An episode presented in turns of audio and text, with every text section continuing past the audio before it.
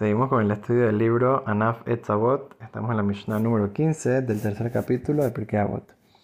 Dice la Mishnah Rabbi Elazar Amodai Omer. El gran sabio Rabbi Elazar Moadí solía decir: Amehalel et Kodashim, una persona que desprecia los sacrificios, Mebazet Amoadot, desprecia las, las fiestas del calendario judío, no se cuida de las diferentes leyes, de los sacrificios y de las fiestas, entonces dice al final de la Mishnah, puede llegar a perder su porción en el mundo venidero. Habrá otra cosa que estuvimos hablando un poquito, que también dice aquí en la Mishnah, que es una cosa que la gente a veces no se cuida lo suficiente, que piensan que tal vez no es tan grave, pero es una cosa, una de, de las bases del judaísmo, que es, sabemos que hay mitzvot con con, con la, entre la persona y Dios, y hay mitzvot entre la persona y su compañero. Entonces aquí dice una persona que es Malvin Peneja Barabim, que hace pasar vergüenza a su compañero en público, entonces esa persona también puede llegar a perder su porción en el mundo venidero. ¿Por qué? sabemos porque cada persona es hijo de Dios. imagínate, tú vas donde el hijo de una persona y le haces pasar vergüenza, le haces un daño. Entonces es una ofensa en contra del papá también estás haciéndole daño a mi hijo, estás, haciendo, estás pegándole, estás avergonzándole, le estás haciendo bullying. O sea, ¿cómo? No te voy a permitir esto, es una cosa, una ofensa en contra mío. Entonces, de la misma manera, tú vas y, avergüenzas a uno de los hijos de Akadosh para uno de los hijos, hijos de Dios. Entonces, eso es una, una, ofensa muy grande en contra de Dios. La persona piensa, ah, no, eh, es con mi amigo, no, no es tan grave. Pero él está sufriendo, él es hijo de Dios. Entonces, a Dios le importa mucho eso. Por lo tanto, la persona tiene que tener mucho cuidado.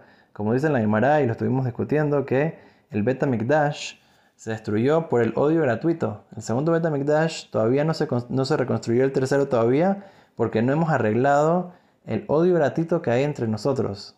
Tenemos que aumentar en, en paz, en shalom, en amor al prójimo. Eso es lo que decía Rabbi Akiva. Si una persona tiene que saber de que el, uno de, los, de las bases principales del, judaísmo es amar a tu prójimo como a ti mismo. Y como sabemos, muchísimos de sus alumnos, 24.000 alumnos, fallecieron porque no tenían el nivel que era esperado de ellos de amor al prójimo, de respeto a su compañero. Eso es algo muy importante que tenemos que tener cuidado, no hacer pasar pena al prójimo en público. Inclusive hay toda una discusión entre los eh, comentaristas de la Gemara del Talmud, cómo puede ser que no está incluido esta mitzvah, eh, esta, de, este, esta prohibición de Malvin Peneja Barabim de hacer pasar vergüenza al compañero en público en, los tres pecados que una persona tiene que dar su vida para, eh, en, vez de, en vez de transgredir esto, que es no matar, no hacer adulterio, no hacer abodazara, que es eh, idolatría. Son tres cosas que una persona, si le ponen una pistola en la cabeza y le dicen, haz este pecado, la persona tiene obligación de dar su vida en vez de transgredir ese pecado. Entonces, ¿cómo puede ser si la Gemara, si el Talmud nos dice que una persona que hace pasar vergüenza a su compañero es mejor que pierda, o sea, que dé su vida, que haga pasar vergüenza a su compañero? Entonces, ¿cómo puede ser que no está incluido? Entonces hay varias respuestas para esto. Hay quienes dicen que en verdad, al ser que no está escrito eh, directamente, explícitamente en la Torah, entonces no está incluido en esa lista, pero en verdad sí es parte de la lista y es una cosa que una persona tiene que dar su vida, como por ejemplo vemos con Tamar, que ella, eh, en vez de hacer pasar vergüenza a Yehudá en la historia, en, el, en la Biblia, dice que ella eh, estaba a punto de dar su vida en vez de hacer pasar vergüenza a Yehudá. De la misma manera, hay muchos episodios que vemos que grandes personas del pueblo de Israel estaban dispuestos a sacrificar su vida eh, en vez de hacer pasar vergüenza a su compañero. Entonces vemos, es un eh, concepto muy importante.